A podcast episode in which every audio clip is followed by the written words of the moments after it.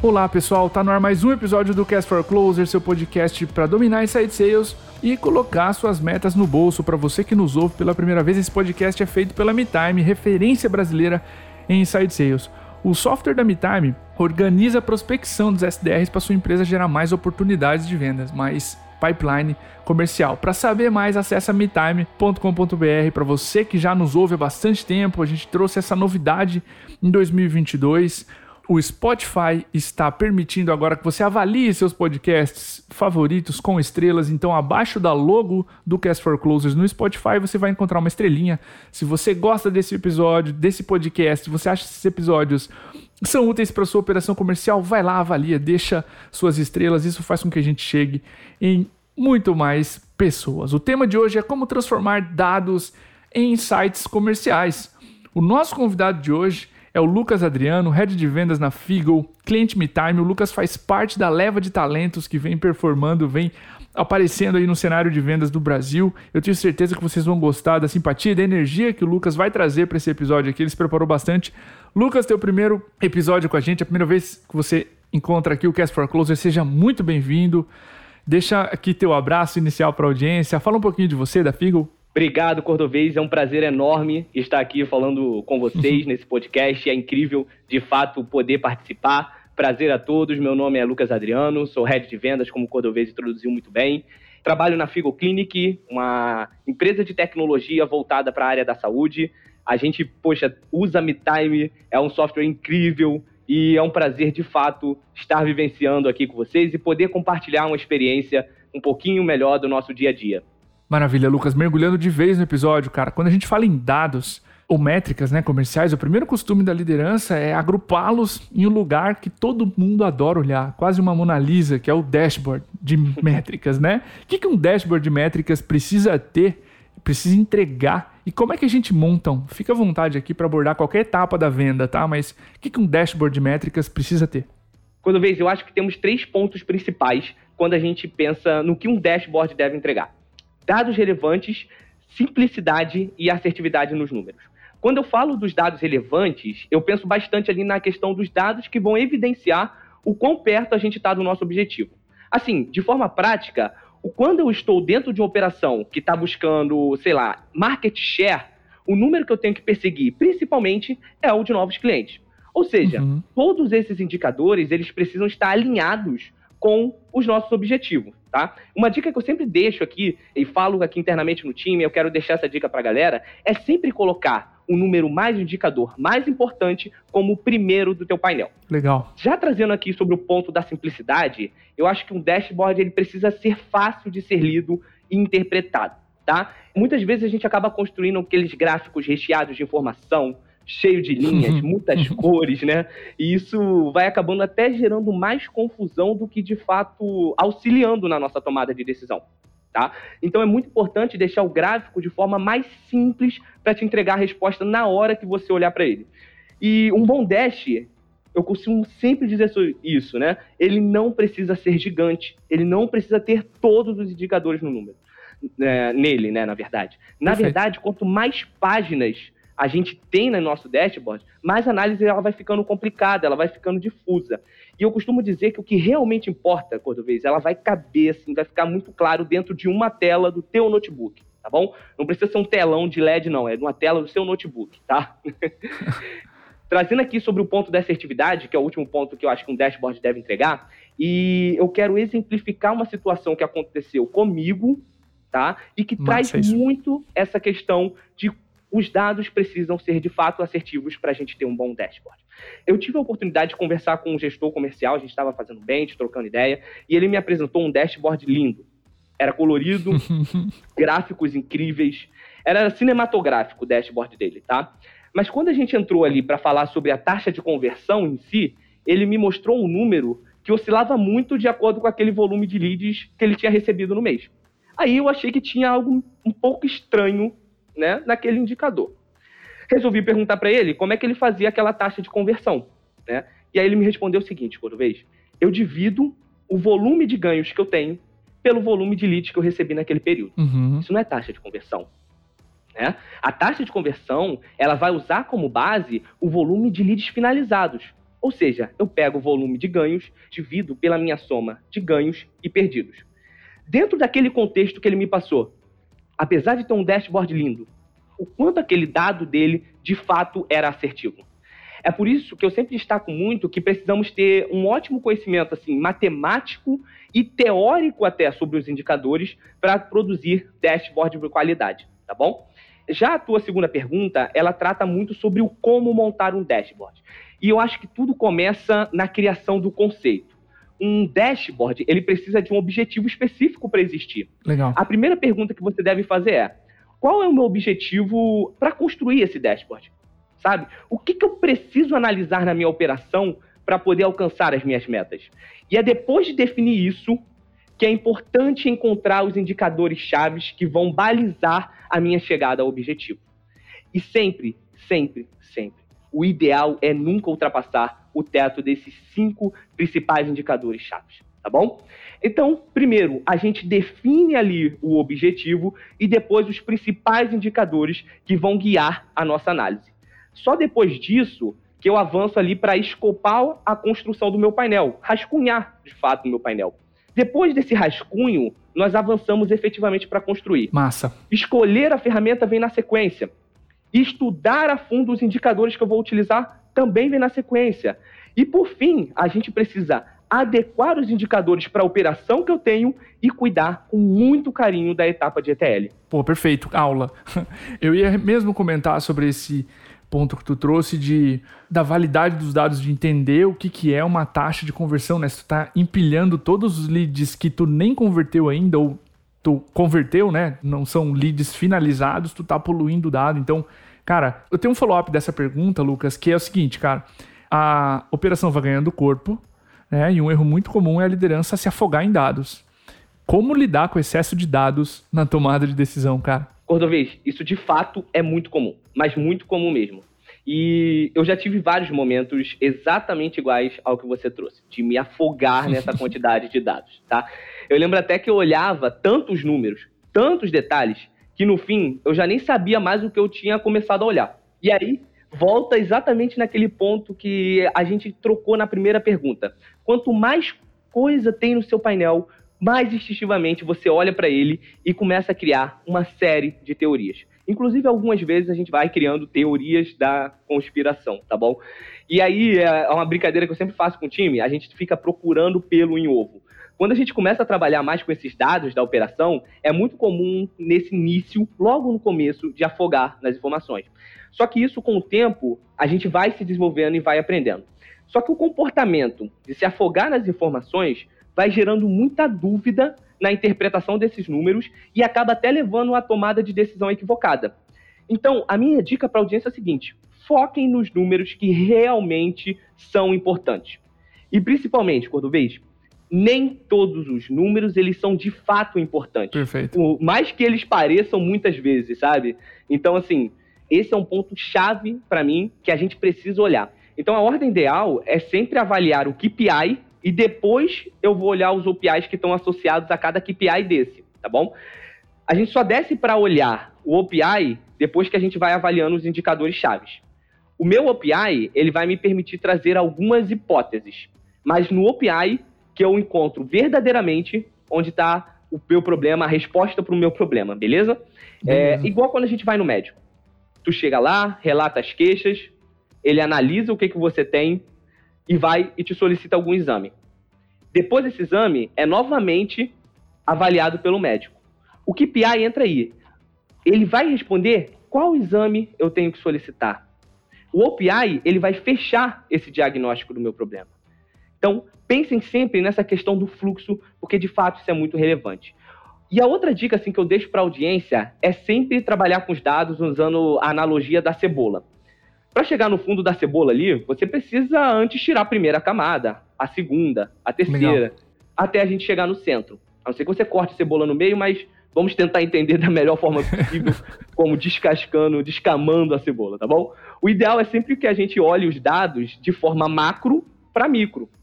Toda vez que a gente se inunda assim, de, de informações, eu faço eu pratico né, esse exercício de olhar novamente se eu estava avaliando a camada mais externa, até para que eu não me perca nesse processo, tá? Então eu foco nisso por algum tempo, anoto num papelzinho do lado algumas hipóteses e aí sim eu caio para avaliar se os meus OPIs eles podem me responder alguma pergunta, tá?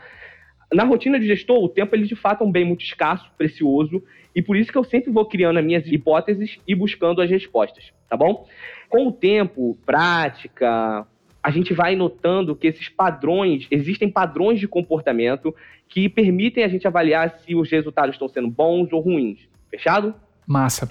Enquanto tu respondia, me veio o conceito de de leading e lagging indicator, né? Por exemplo, eu tenho a meta, bom, só sei que eu bati a meta depois que o mês acabou. E eu tenho leading indicators, métricas que indicam o futuro, que não indicam o passado. Ou seja, se a minha meta é new MRR, MRR, sei lá, receita, faturamento, o que, que são as métricas que indicam antes receita? Número de diagnósticos, número de deals tá. na, etapa, na última etapa do funil, enfim. E aí eu vou tendo um cheiro, me parece um pouco da tua explicação de KPI e OPI, né? Eu vou tendo um cheiro uhum. do que vai acontecer com a meta, que é o meu KPI maior lá no fundo. E aí eu tenho os OPIs, essas métricas que indicam o futuro, né? De como tá o pulso da operação, que tu vai lendo, tu citou o médico, né? Tu vai lendo o pulso da operação e vai dizendo, cara, nós estamos no ritmo de chegar ou não. Perfeito, quando vez. Exatamente isso.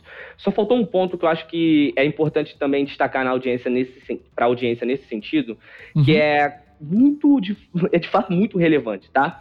Eu aprendi isso na marra, na prática mesmo, né? No dia a dia, né? quebrando a, a, cara de fato ali, tá? Tenham muito cuidado quando vocês estiverem tomando uma decisão de alguma melhoria focando em coisas que não estão dando certo, tá bom? vou dar um exemplo. Quantas vezes nós focamos em olhar qual é o pior canal de conversão do embalde e tomamos a decisão de, até mesmo de acabar com o canal, ou até gastamos várias horas pensando em como melhorar esse canal, enfim. Meu ponto uhum. aqui não é dizer que você não deve se preocupar com isso, tá? Eu acho que é algo de fato importante, mas ele não pode ser superior a 50% do teu tempo. A minha prioridade hoje é sempre olhar para algo que está dando certo e tomar algumas decisões que podem potencializar esse canal. Recentemente, eu tive até uma experiência dessas aqui na Figo. A gente estava olhando muito para o embalde da ótica do que estava dando errado. E a gente gastava várias, a gente gastou várias reuniões a gente olhou diversas vezes o número, criou uma série de hipóteses, gastou um tempo absurdo. E aí, determinado dia, né, eu olhei e falei assim, cara, o que, que tá dando certo? Quando comecei a assumir essa postura de olhar o que, que tá dando certo, a gente conseguiu avaliar que o foco da mídia paga nossa em Google, ao invés de Facebook, trazia mais resultado. Uhum. E aí, o que, que a gente fez? Mudou o nosso canhão de direção né, ali da mídia paga e a gente começou a montar estratégias comerciais mais assertivas para trabalhar esse tipo de lead. Cordobês, a gente teve um aumento de 33% na taxa de conversão e o nosso CAC reduziu. Então, olhem também o que, está dando certo. Não se afoguem de problemas. Esse é um ponto bem legal e que me ajudou bastante. Eu acredito que possa ajudar vocês também. Animal, aprendizado prático. É isso que a gente valoriza aqui no Cast for Closers, cara. E falando em aprendizado prático, tu mencionou em off comigo o problema de olhar para dados isolados e não correlacionar. Tipo de miopia que a gente pode ter e decisão errada que a gente pode tomar. Pode trazer para a audiência, cara, exemplos práticos de dados correlacionados que vocês olham aí na Figo para tomar melhores decisões? Boa, quando eu vejo ponto-chave também na minha percepção, principalmente quando a gente olha na ótica da performance dos colaboradores, tá? Uhum. Eu acho que um dashboard, ele nunca é feito exclusivamente por um único indicador. Ele é um aglutinado de indicadores que são importantes para que eu possa avaliar determinada situação, tá?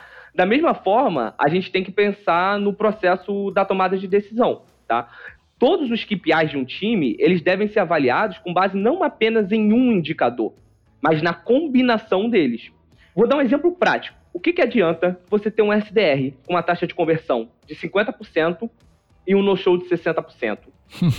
Sim em números absolutos, assim, de 100 leads que ele recebe, na verdade, ele vai gerar 50 SQLs e 20 deles vão comparecer na reunião. Não seria mais interessante se a gente tivesse um SDR com, sei lá, 30% de conversão e 10% de no-show? Porque, Sim. em síntese aqui, eu vou ter 27 reuniões acontecendo. Então, o meu ponto aqui é que a gente precisa correlacionar esses indicadores para que a gente consiga, de forma muito mais assertiva, olhar e interpretar se de fato aquele colaborador está tendo uma performance boa ou não. Até mesmo assim, quando a gente olha para a questão da performance individual, nós temos que ter esse carinho de percorrer essa ordem dos KPIs para não tomar as decisões de forma equivocada, tá?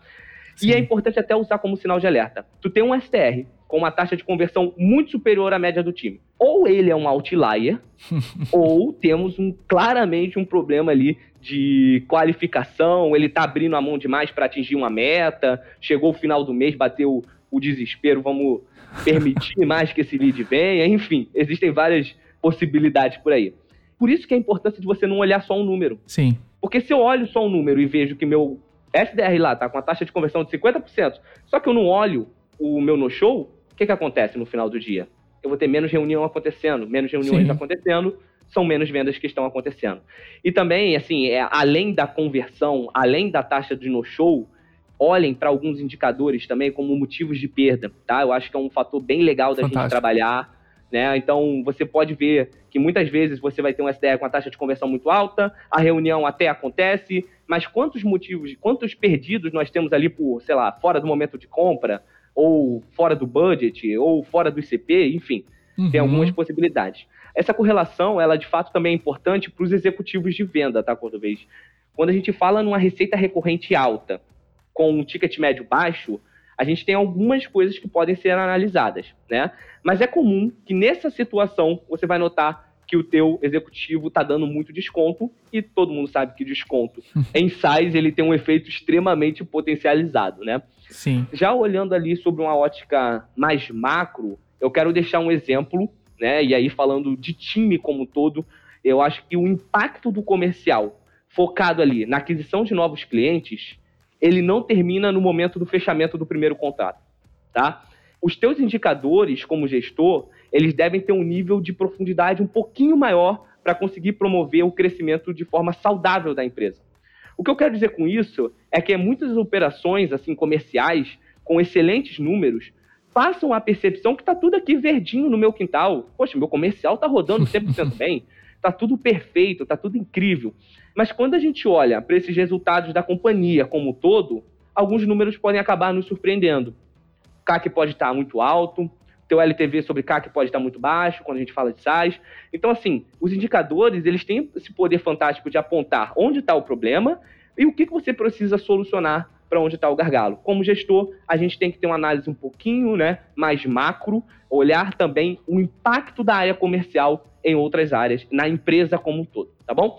E aí, por fim, assim, o que eu acho bem legal de analogia para a gente pensar é que, assim como uma pessoa não vai fazer o resultado sozinha acontecer, por melhor que ela seja, cara, um KPI, ele não vai te entregar as, todas as respostas e respostas assertivas para a tua tomada de decisão.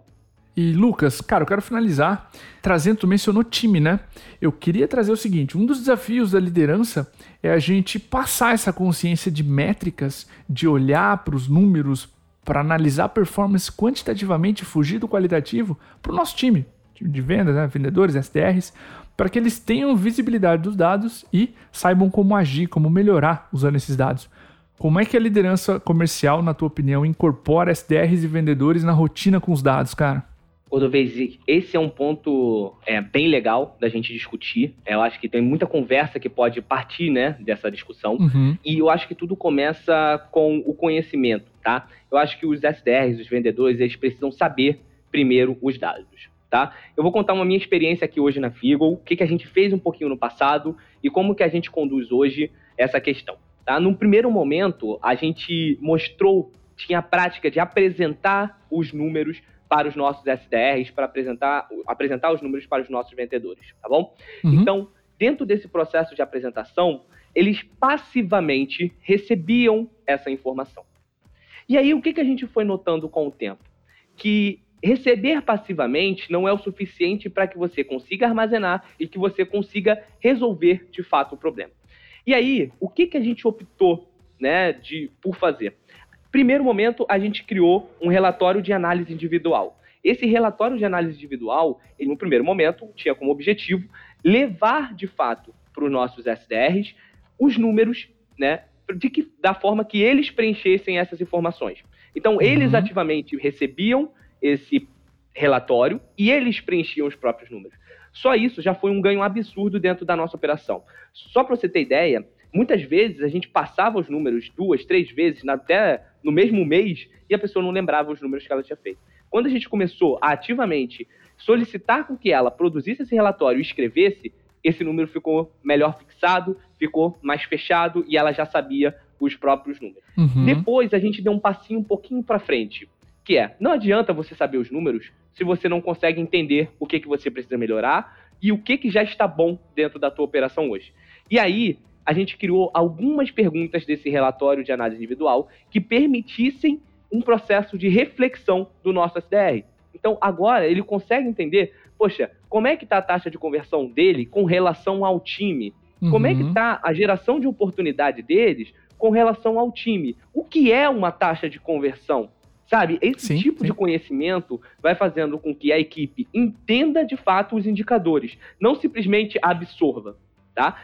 E no último ponto, né, até agora a gente está nesse estágio, que é o estágio de correlação. Então não adianta meu time saber o número dele, não adianta só o meu time entender o que é uma taxa de conversão, por exemplo, mas ele também precisa entender a correlação que existe entre os indicadores, que é o que o ponto que eu falei anteriormente em outra pergunta. Olha, se a minha taxa de conversão tá boa, eu preciso olhar o meu no show também para saber se eu estou abrindo muito mão daquelas oportunidades. Né? Então, assim, essa correlação que a gente foi criando permite com que eles consigam, além de saber os próprios números, eles consigam interpretar e tiram de própria análise, né? Óbvio que a gente faz uhum. isso a quatro mãos, a gestão faz isso junto com eles para ajudar nesse processo, mas eles conseguem hoje olhar e saber o que, que ele precisa fazer para melhorar, para aperfeiçoar o resultado, ou o que ele tem feito que tem gerado resultado de forma efetiva. Então, quando a gente traz essa questão de incorporar os números na rotina dos SDRs vendedores, a gente tem um ganho absurdo. Porque não adianta você chegar para ele e falar: olha, você tem que melhorar isso, aquilo, aquilo outro. Se você não mostra, se você não explica, se você não contextualiza de que forma aquilo está impactando o resultado uhum. dele. Massa, cara, animal. Aumento de responsabilidade de ambas as partes, tanto no SDR, do vendedor, né, de preencher, de saber, de acompanhar a própria métrica, de ter que reportar. Toda vez que tu reporta, tem um pouquinho de constrangimento, fala tô abaixo. Então tu mexe com um pouco de ego também da pessoa estar tá reportando e ter que se mexer. Né? E da gestão de acompanhar esses dados, de saber onde influenciar, saber instruir e como melhorar. Cara, só quero te agradecer pelo teu tempo, pela tua preparação. Dá para perceber que tu gastou um tempo trazendo aqui os melhores insights para as operações que estão ouvindo a gente, Lucas. Eu tenho certeza que eles vão evoluir e eu tenho certeza que eles vão se interessar por você. É, se você quiser deixar um tempinho para agora, para dar um contato, como é que você está no LinkedIn, enfim, para as pessoas fazerem benchmark com você, enfim, te conhecerem mais, fica à vontade, cara. Teu espaço. Bacana, coisa vez eu que agradeço enormemente aqui pela oportunidade de conversar um pouquinho com vocês. Como eu falei, eu acompanho o podcast e é super legal poder compartilhar também um pouquinho do que eu faço aqui, do que eu pratico, fornecendo insumo aí para as demais operações comerciais. Quem quiser me encontrar, eu estou no LinkedIn, o nome é Lucas Adriano, como eu falei lá no início. É difícil vocês encontrarem outro Lucas Adriano no LinkedIn, então podem ficar à vontade. Estou lá para a gente trocar ideia, qualquer coisa, estou 100% à disposição.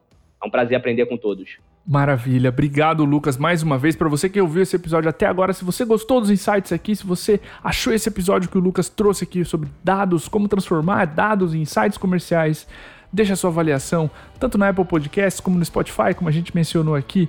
Deixa suas estrelinhas, vai ajudar a gente a levar o Cast for Closers a muito mais ouvintes. O nosso obrigado, o nosso abraço e até o próximo episódio.